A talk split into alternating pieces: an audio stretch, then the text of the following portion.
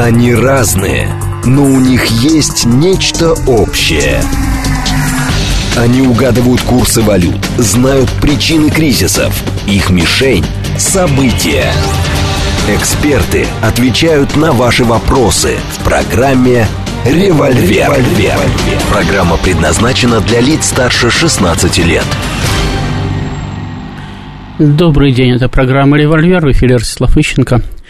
Э, в связи с тем, что у нас начался саммит БРИКС, предлагаю обсудить международные организации, такие форматные международные организации, к которым этот самый БРИКС пытается приблизиться.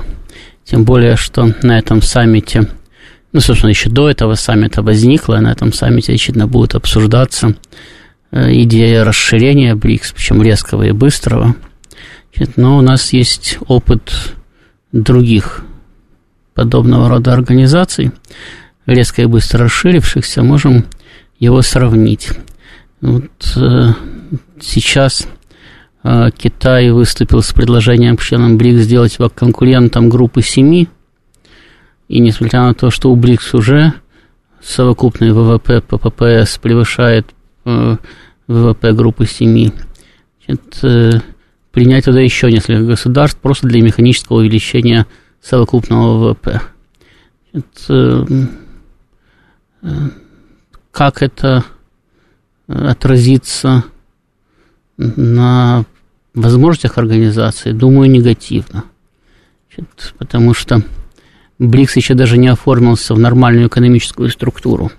То есть он вначале возник как своего рода ПИКС наоборот. Да? Помните, ПИКС были, или они сейчас есть, самые бедные страны Евросоюза, бедный юг, там, э, вечно всем должная Португалия, Италия, Греция, Испания, значит, которые там лет 10 назад, как начали банкротиться, до сих пор все время банкротятся. Это, э, а БРИКС возник, аналогичная аббревиатура наиболее развитые, развивающиеся, наиболее динамично развивающиеся экономики э, э, развивающихся государств, не принадлежащих к первому миру. Э, то есть это механическое достаточно объединение. Взяли пять экономик, которые динамично развивались в то время, и по первым буквам назвали их БРИКС. Потом возникла идея проводить совместные саммиты, потом возникла идея создать организацию, и оно вроде бы ничего, потому что в меняющемся мире динамично развивающиеся экономики, наверное, имеют общие интересы. Но Скажем, сейчас экономика ЮАР погружается в кризис. И если, допустим, интересы, скажем, России и Китая в противостоянии с Западом, в том числе с экономическим, в экономическом противостоянии с Западом совпадают, то интересы Индии не всегда совпадают с нами. Хотя, в общем-то, э, Индия здесь пытается придерживаться такой нейтральной позиции для того, чтобы ни с кем не ссориться. Но, тем не менее, она не противопоставляет себя явно группе семи, та же самая Индия. Значит, ЮАР тоже не пытается себя противопоставить э, западным институтам. В тот момент, когда решался вопрос или принять э, в притории Путина и выйти из Международного уголовного суда или остаться в Международном уголовном суде, значит, э, решение было принято в пользу МУС. То есть э, у нас и в политическом, и в экономическом плане есть достаточно глубокие расхождения на сегодня. Это нельзя еще назвать э, консолидированной организацией, которая смотрит на мир единым взглядом, так как это, например, делает Европейский Союз. Но если мы вспомним историю того же Европейского Союза, то в начале его существования. Э, вопрос приема новых стран был очень сложен. Э, и как, э, потому что и страны-члены ЕС, ну тогда еще не ЕС, а Европейского экономического, Европейского экономического сообщества, это, не очень были сказать, заинтересованы в привлечении новых государств. Только в редких, в редких случаях, скажем так, проявляли определенную заинтересованность, хоть дискуссия там шла постоянно достаточно жесткая. Но и во вновь вступающих странах шла жесткая внутриполитическая дискуссия, причем, э, что характерно, против вступления в Европейский Союз выступали как правые националисты, ну, национали, националистические, частично консервативные силы, или частично консервативные силы, потому что часть консерваторов была за вступление – а, так и левые силы. То есть левые интернационалисты тоже выступали против вступления в Европейский Союз. Хотя, в общем-то, если исходить опять-таки из теории Маркса, то э, объединение капиталистических экономик и глобализация должна быстрее приводить и надежнее приводить к этой самой э, так и не случившейся революции во всех промышленно развитых странах. Вот. Но, тем не менее, левые и правые в данном случае э, блокировались и э, пытались остановить вступление в э, ЕС, например, той же Дании. В Великобритании шли очень бурные дискуссии по вступлению в ЕС, и, как вы знаете, в конечном итоге иногда вступила, но потом вышла из ЕС. Вот. А затем наступил период, когда Европейский Союз стал восприниматься как э, э, клуб наиболее успешных стран. И туда просто хоть начали вступать ради престижа. Но и в Европейском Союзе отношение поменялось. То есть там тоже решили, что расширяться надо ради престижа. То есть там появилось, появился тезис о том, что расширяя Европейский Союз, мы расширяем э, пространство демократии на планете. То есть к Евросоюзу присоединяются страны, выбравшие путь демократии. Ну, почти как Советский Союз, говорил, с нами дружат страны, ставшие на путь строительства социализма. Независимо от того, какая там демократия была в странах, которые ориентировались на ЕС, они объявляли светочами демократии, и, в общем-то, достаточно быстро, как показывает практика и опыт, э, в историческом плане быстро, за десяток другой лет э, вся Восточная Европа и не охваченная до этого Евросоюзом часть западной почти в полном объеме, там, за исключением нескольких государств, присоединилась к Европейскому Союзу.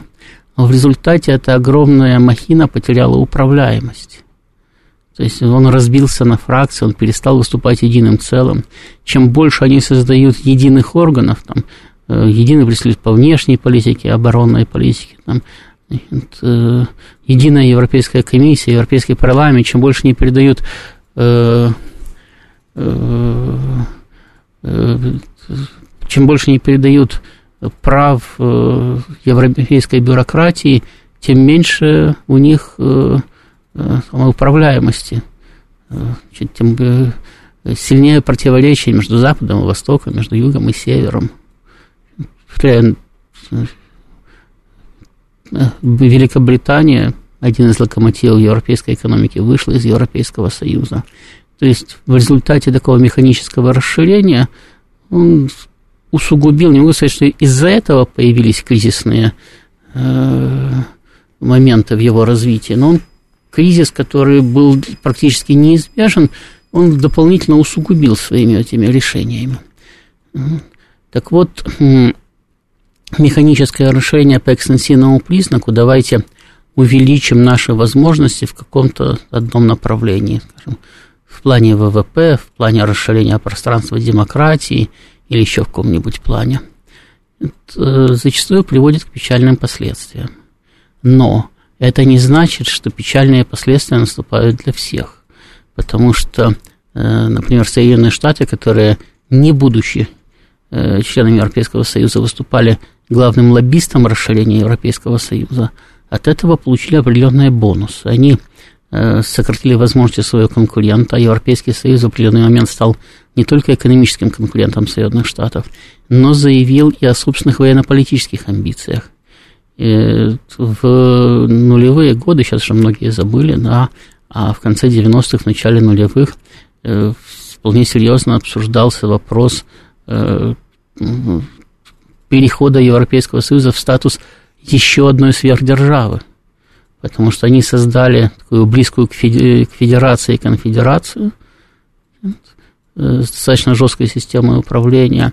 У них были большие экономические возможности, они создали единую валюту, которая начала конкурировать с долларом за статус э, валюты мировых торговых расчетов и э, валюты убежища, резервной валюты.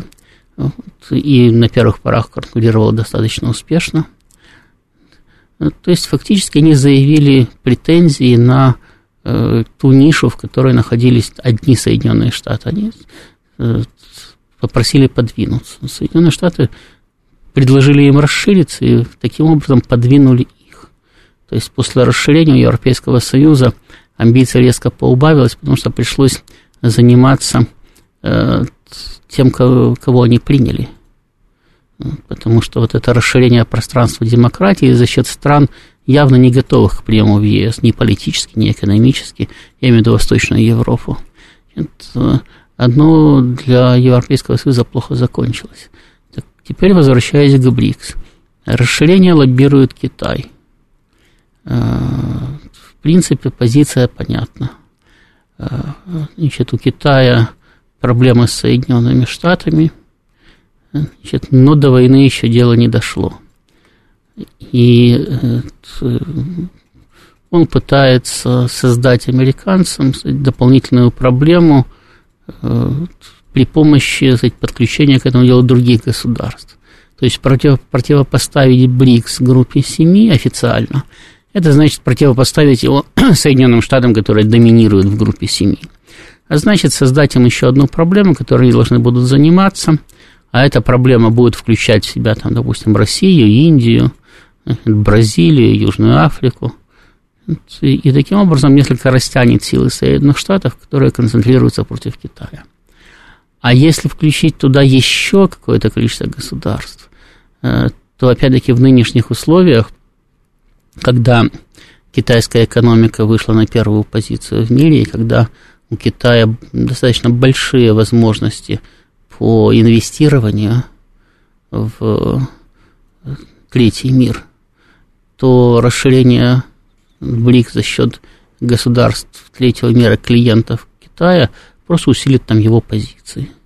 То есть, поскольку в БРИКС нету э, никаких уставов, да, которые бы э, принуждали его к э, абсолютному единству, то есть к э, единогласному принятию решений, то расширил до 10 или до 15 государств, получив половину или даже две трети голосов в БРИКС, можно сказать, продавливать свои э, интересы, просто сказать, разводя руками, говоря, ну видите, это же не только мы, большая часть, большая часть за.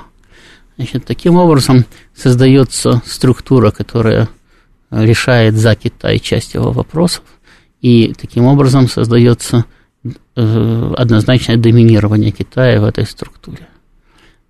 Выгодно ли это России? Думаю, что не выгодно, независимо при этом от дальнейшей судьбы БРИКС. Потому что она тогда просто, БРИКС тогда просто превращается в э, политико-экономический придаток КНР. Может быть, на определенном этапе, там, на протяжении каких-то двух-трех лет, э, в течение которых у нас еще будет продолжаться жесткое и активное там, или пяти противостояние с Соединенными Штатами, это бы нас и устроило частично.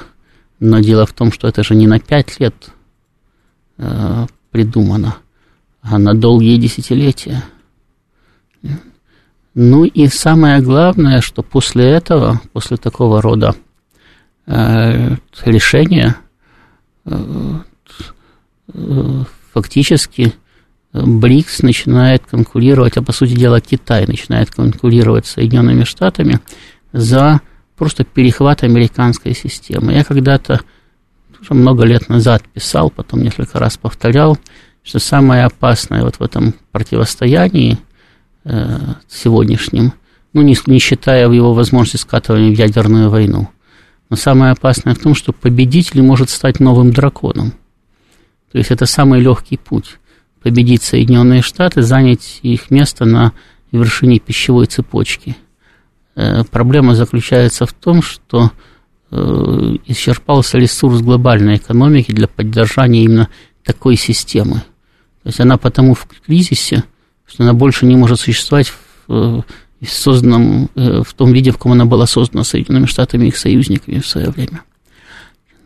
Следовательно, тот, кто придет на их место качестве нового лидера, нового гегемона, просто столкнется с кризисом значительно быстрее. Ну, там, год, два, три, пять лет он проживет, может быть, в нормальном режиме, там, в режиме роста, а потом все это опять схлопнется в кризис, потому что никто не отменял конечности планетарного рынка, и с этой конечностью столкнулись уже Соединенные Штаты.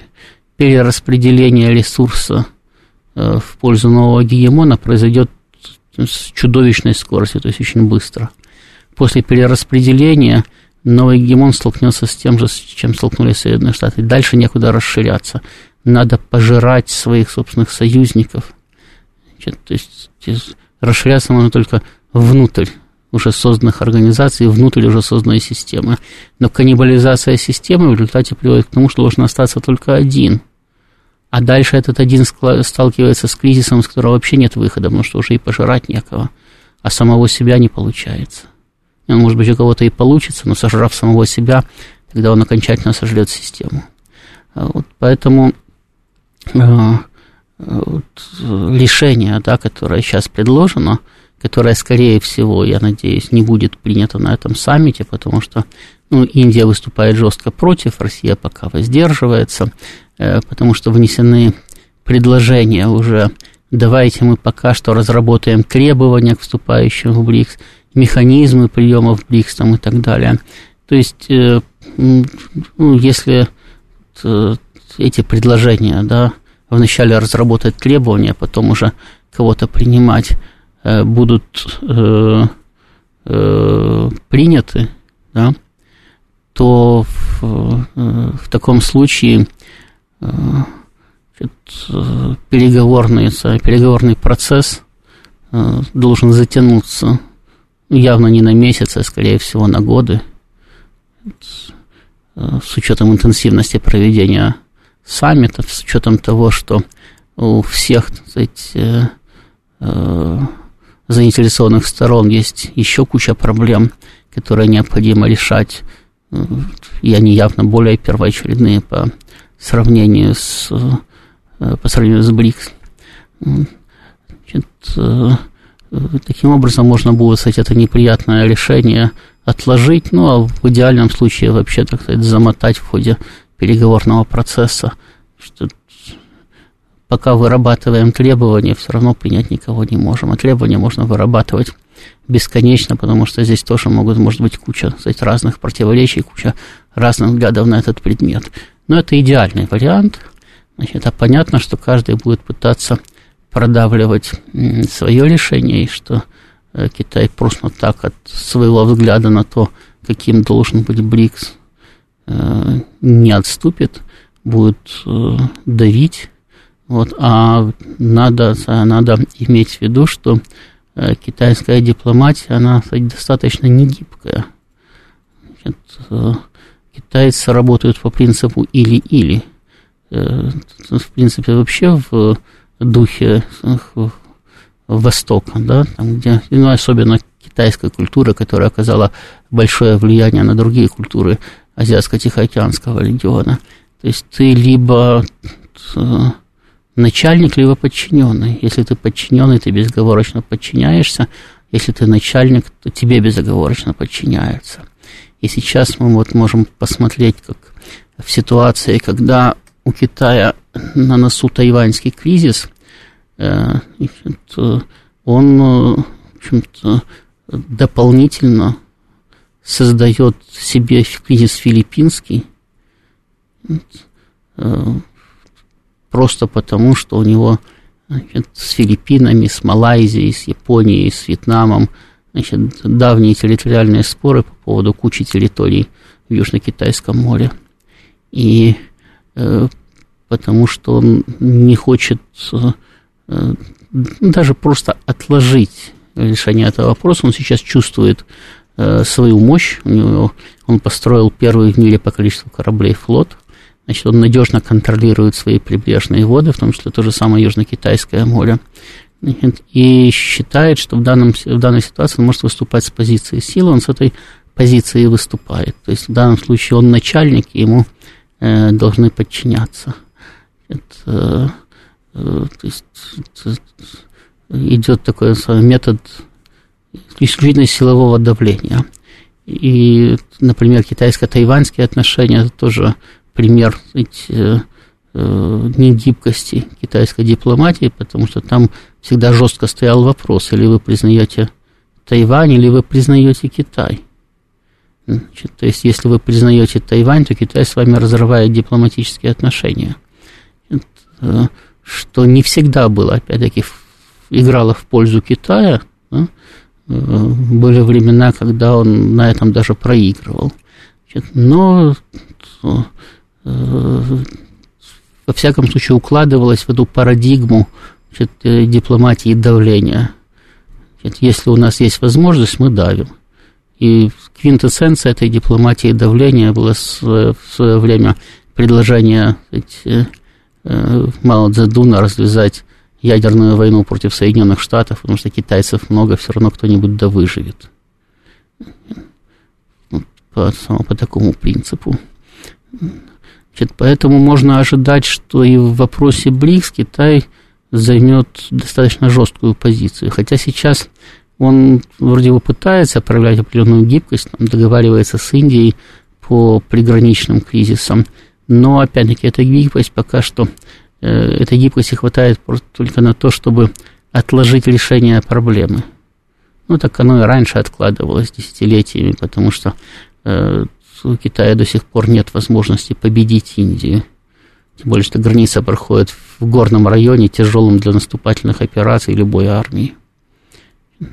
Вот, э, э соответственно, э, нельзя сказать, что сказать, принципы дипломатические Китая изменились, просто ситуация подталкивает к тому, чтобы несколько, кстати, отодвинуть решение проблемы на будущее, хотя постоянные кризисы, в том числе и военные кризисы на китайско-индийской границе э, продолжаются. И то, что э, Индия э, не выступает сейчас жестко против Китая, это скорее не столько заслуга Пекина, сколько недоработка Соединенных Штатов.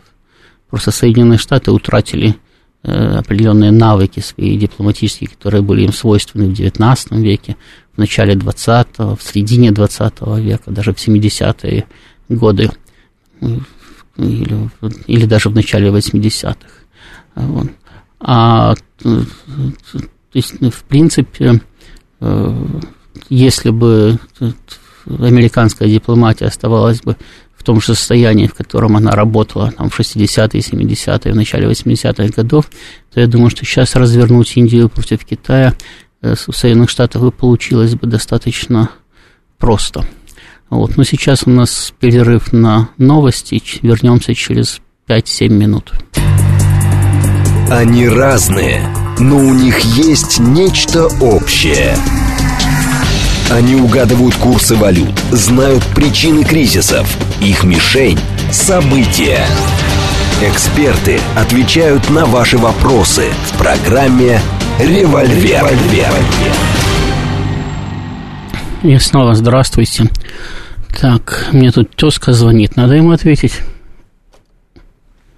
Добрый день, вы в эфире. Ростислав, доброе утро. От вопроса тезки про СВО ведущая вас бы оградила, но, как говорил первый нацист, ваша женщина не поймешь, надевши валенки. Уж спрошу, вот без отпускницы вас. У меня к вам вопрос о сроках СВО. Вот ваш коллега Сергей Марков был на радио, сказал, э, нам все думали, СВО это на две недели. И вопрос, не является ли затянувшаяся СВО одновременно и провальной по задуманным срокам как-то? И еще, не появится ли где-нибудь в 2030-м у четвертого президента России желание все свалить на затраты, на затянувшееся СВО, как сейчас все сваливают на 90-е годы в России? Спасибо. Спасибо. Я не знаю, какое желание появится в 30-м году у четвертого президента России. Я даже не знаю, кто им будет в 30-м году. Это зависит во многом от человека. Ну и кроме того, от ситуации в стране. Если все будет процветать, то что сваливать? Сказать, из-за того, что предшественники так плохо работали, теперь мы так хорошо живем, так что ли? А вот. Что касается сроков СВО, то мы это неоднократно обсуждали, я высказывал свое мнение по этому поводу тоже неоднократно, в том числе в этом эфире. Хотя мнения по этому поводу разные. Некоторые говорят, так было задумано, чтобы всех обмануть. Ну, желающий значит, может в это верить, но с моей точки зрения это выглядит несколько наивно. Это, я уже говорил, что с моей точки зрения действительно э, в начале была допущена ошибка планирования, а почему это ошибка политического планирования. То есть э, была неправильно оценена ситуация на Украине, значит, было решено, что ввод достаточно ограниченного контингента приведет к быстрому перевороту в Киеве, в результате чего значит, нормальная новая власть заключит с Россией мир, и все будет хорошо. Прекратятся обстрелы Донбасса, будет признан Донбасс, будет признан Крым там, и так далее. И Украина станет дружественным государством. Этого не произошло. Вот, и после этого пришлось менять формат СВО. Но, опять-таки, я говорил, что с моей точки зрения, непросвещенной, э, как раз то, с какой скоростью и насколько безболезненно этот формат, не совсем безболезненно, кстати, но в целом безболезненно этот формат был изменен, значит, э, это как раз свидетельствует о высокой адаптивности не только российской власти, но и российского общества и государственных структур, которые э, даже попав в сложную ситуацию, очень быстро находят адекватное решение для выхода из этой сложной ситуации. Значит, э, да, в результате, конечно, СВО затянулось и приняло совсем не те масштабы, которые первоначально предполагались. И сейчас мы в значительной степени зависим от э, общей глобальной расстановки сил и не можем точно планировать, когда и где закончится СВО, потому что это зависит и от нас в том числе, но не только от нас. А, но в целом, поскольку э, боевые действия мы выигрываем, экономическое соревнование мы, в общем-то, выигрываем, в плане политическом и дипломатическом, ну, мы как минимум не проигрываем, вот, то я не вижу особых причин беспокоиться о том, что, ну, во-первых, что СВО уж слишком затянется, да, да, конечно, есть вариант, что против нас после Украины бросят еще кого-то. И даже э, почти понятно, что если кого-то удастся бросить, то этим кем-то будет, скорее всего, Польша. Но, во-первых, я уже тоже говорил, все-таки польские власти более адекватны, чем власти украинские.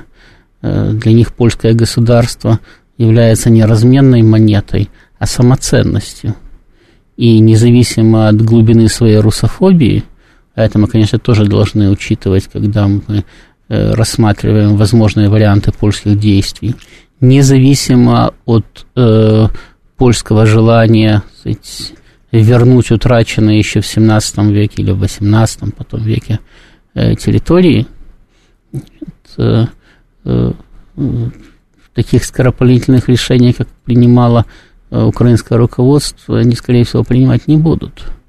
Вот. Но да, опасность того, что э, СВО перейдет потом в более широкий конфликт, существует.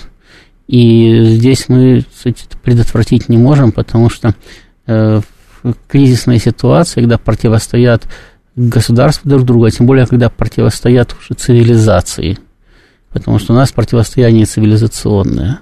У нас противостоят две сверхдержавы, за каждой из которых полмира. А, э, в такой ситуации все зависит не только от твоих решений, но от решения твоего противника. Мы, в конце концов, много раз предлагали мирное решение вопроса, даже шли на достаточно большие уступки. Потому что мы были уверены в том, что ну, в любом случае значит, мы кстати, мирное соревнование все равно выиграем. Э, противник не всегда проявляет адекватность. Поэтому, да, здесь э, точно о чем-то говорить очень тяжело, но, э, опять-таки, Ну да, с течением времени, если будет ситуация затягиваться, если будет расширяться зона конфликта, то нам, конечно, будет становиться труднее. Но нашим противникам тоже будет становиться не легче. Зона конфликта, она не расширяется для одной страны. Она расширяется для всех участников конфликта. Если у вас удлиняется линия фронта, то она удлиняется и у вашего противника. Если на вас падает, э, падают большие издержки, то они падают и на вашего противника. А пока что, опять-таки, как показывает практика и опыт нашей борьбы с Соединенными Штатами в последние годы, в э, плане обеспечения военно-технического своих вооруженных сил и ведения боевых действий, э, мы значительно опережаем Запад, действуем в этом отношении значительно более эффективно. Так что если предположить, ну, опять-таки, механически экстраполируя нынешнюю ситуацию в будущее, потому что она может меняться, и совсем не обязательно будет такой же, как сейчас, но если механически экстраполировать нынешнюю ситуацию в будущее, то чем больше расширяется зона конфликта, тем больше получается разрыв издержек между Соединенными Штатами, которые тратят очень мало, то есть очень много, и между нами, которые э, достаточно экономно ведут этот конфликт. И, следовательно, опять-таки, баланс должен смещаться в этом отношении в нашу пользу. Если американцы не найдут какое-то оригинальное решение, а такое тоже возможно, потому что в ходе кризиса, в ходе конфликта, в ходе боевых действий все ищут какую-нибудь инновацию, не обязательно техническую, можно и политическую, значит, которая даст резкое и серьезное преимущество. Так, спасибо. Сейчас попробуем ответить на следующий звонок. Добрый день, вы в эфире. Здравствуйте, Вячеслав, Игорь Москва. Вот я бы хотел, вы как представитель как бы отдельного государства бывший, хотел бы узнать, вот если провести аналог у чеченской компании, и вот и вот сейчас что происходит СВО. Вот э, в Чечне ну, нашлись люди, которые могли повернуть это вот Кадырова, да, семья Кадырова. А вот на Украине была такая семья или вообще вот по-вашему, вот вы как лучше знаете Украину. Могло бы там такое случиться, или это было невозможно? Спасибо. Значит, теоретически возможно все. И на Украине были люди, безусловно, которые хотели бы, и, наверное, сложись ситуация по-другому, могли бы развернуть ситуацию в пользу не только э, нормальных отношений с Россией, но я бы даже сказал, воссоединения с Россией, бескровного и беспроблемного. Но надо же понимать разницу между Украиной и Чечней. Чечня – регион России. Здесь у российских властей руки были развязаны полностью еще в 90-е годы. А Украина – это было независимое государство, признанное Россией в ее границах.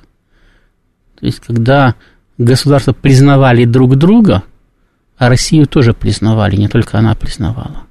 Потому что не от нее отделялись, а все вместе выходили из Советского Союза. Примерно так это выглядело с международно-правовой точки зрения. То есть распадалось единое политическое пространство, и его осколки признавали друг друга.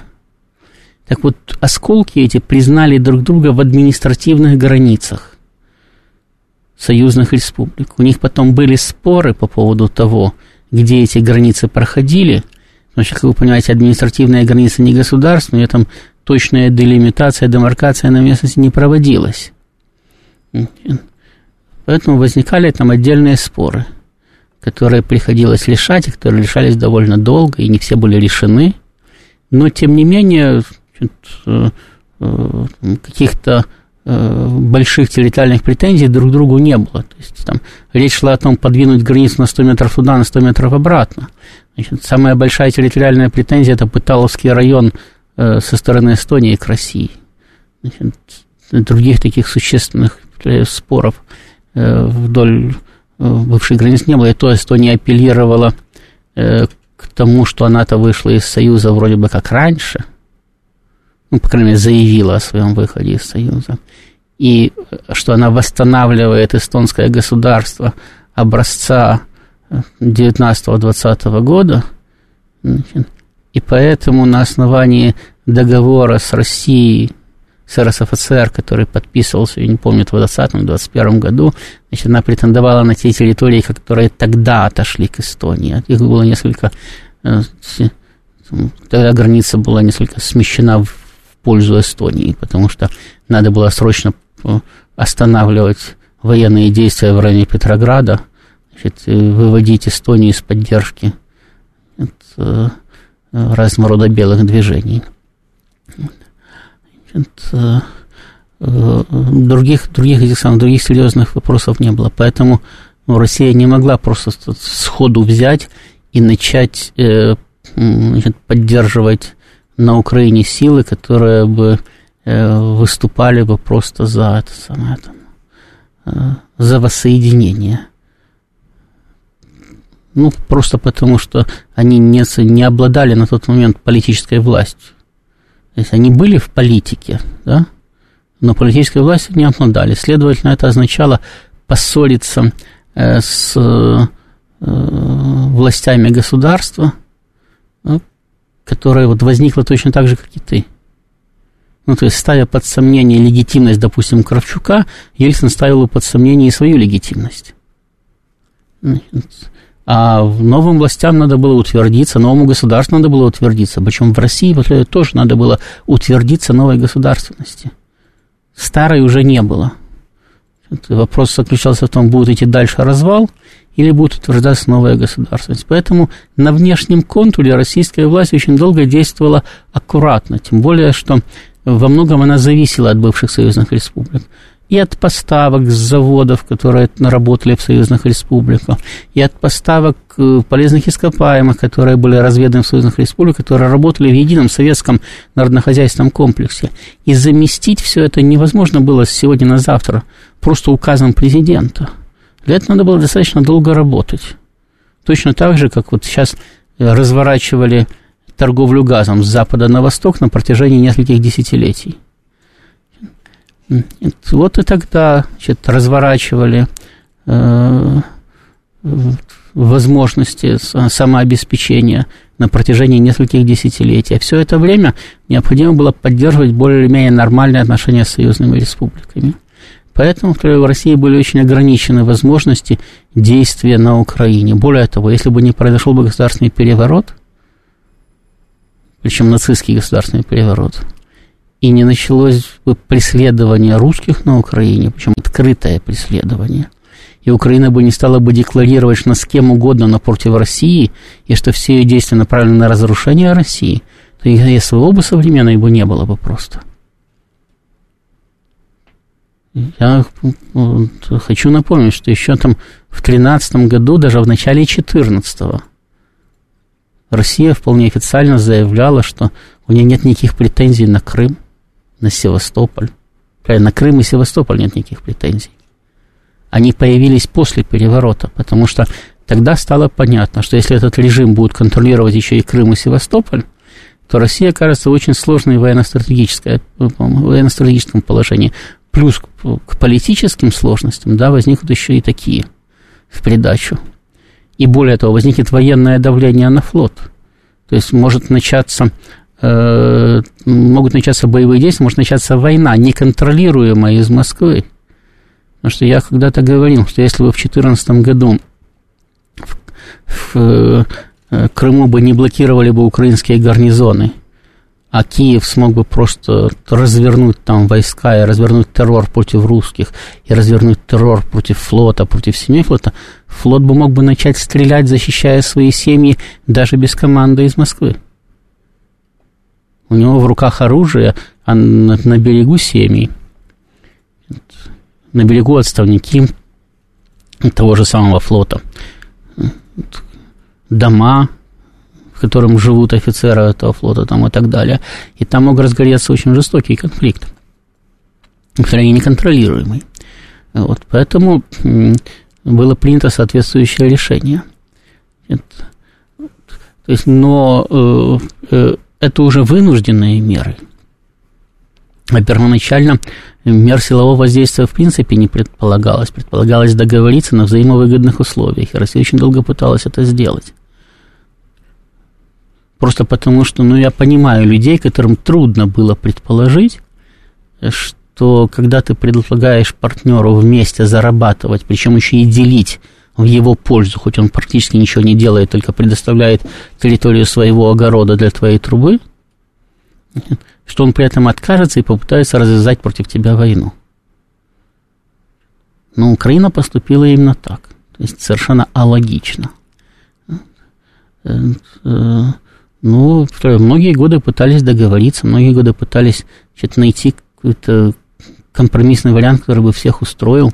Значит, поэтому э, невозможно было решать вопросы на Украине так, как они решались в Чечне.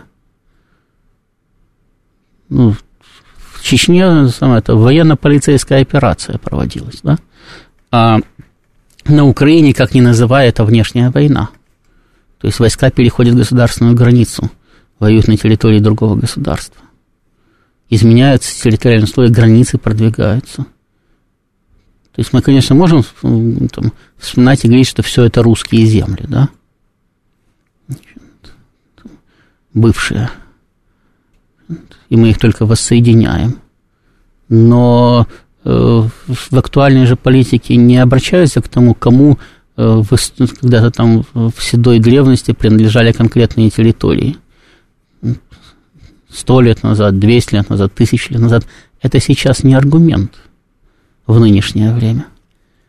Аргумент – это соглашения, добровольно подписанные разными государствами, да, которые э, признавали э, текущее состояние дел. Поэтому сейчас мы ведем боевые действия за рубежами э, России. Хотя фактически эти территории уже вошли в состав России, да, на которых сейчас ведутся боевые действия. Но мы же, опять-таки, мы же не собираемся ограничивать боевые действия территориями Херсонской, Запорожской и Донецкой областей. Ну, в Харьковской области ведем боевые действия. Надо будет и в Киевской будем вести, и в Одесской там, и так далее. Поэтому это значительно более сложное и более тяжелое решение. И оно вызывает совершенно другую реакцию. Понимаете, когда, опять-таки, Россия наводила порядок в Чечне, наши западные партнеры могли сколько угодно подпрыгивать, говорить там о гуманности, негуманности, чрезмерном применении силы там, и так далее, но это внутреннее дело России. Можно осуждать, но очень сложно там, вмешиваться там, и так далее. А в данной ситуации ребята, мы защищаем независимое государство от нападения.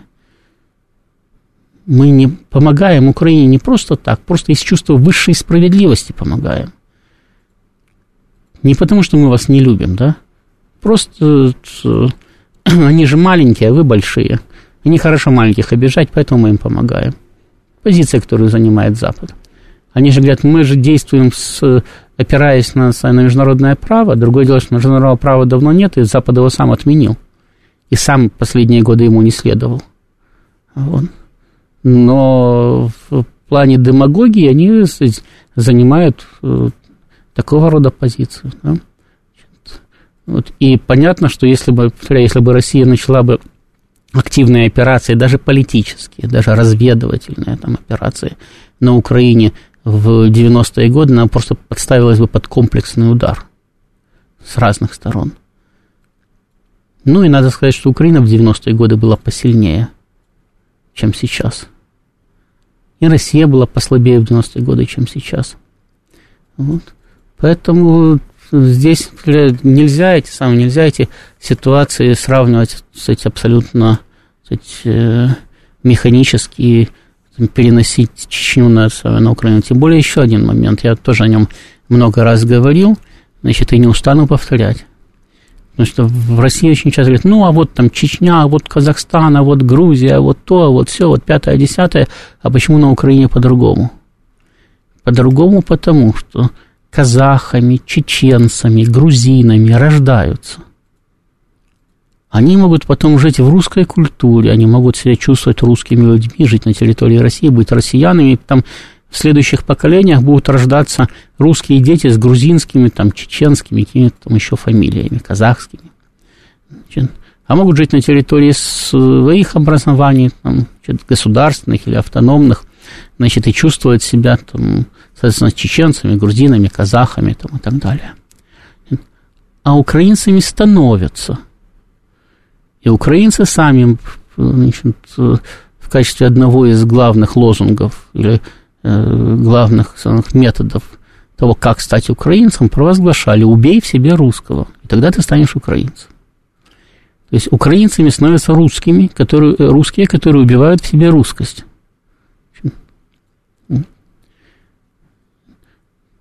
Поэтому э, украинский конфликт, украинский кризис для, для России э, предельно сложен. Фактически таких кризисов в мире ну, почти не было. Даже американскую войну за независимость, да, где англичане воевали против англичан за независимость от Англии, значит, очень сложно сравнить с э, этим конфликтом, потому что там был конфликт интересов, там была чисто меркантильная ситуация. Платить налоги, не платить налоги, если платить, то иметь представительство в парламенте или не иметь представительства в парламенте. Э, а здесь духовный кризис части русского общества, которое решило провозгласить себя украинцами, европейцами, значит, и э, жить как немцы за немецкий счет, вступив в ЕС, куда их не принимали. Ну, это так упрощенно, да? Вот.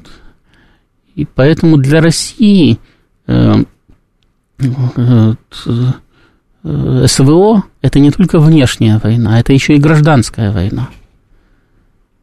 Потому что это в конечном итоге война русских с бывшими русскими, которые, которые в конечном итоге могут еще стать опять русскими. И, повторяю, я таких ситуаций в мире в принципе не помню. Как та, которая сложилась. Поэтому ее сравнивать вообще ни с чем в принципе невозможно. И это ситуация, которая требует совершенно новых оригинальных решений. И, нам очень сложно опираться на какие-то э, э, примеры да, исторические, которые уже были, в том числе на те, которые были в нашей собственной истории для решения этой проблемы. Решение необходимо находить здесь и сейчас. И поэтому, кстати, в обществе очень широкая дискуссия по поводу того, какие территории надо присоединять, какие не надо присоединять, надо ли вообще что-то присоединять там и так далее к России. И она до сих пор не исчерпана. У людей совершенно разные взгляды на этот предмет, именно потому, что нет прецедента, не на что опереться в данной ситуации. Все, спасибо, наше время закончилось. Сейчас новости и до новых встреч.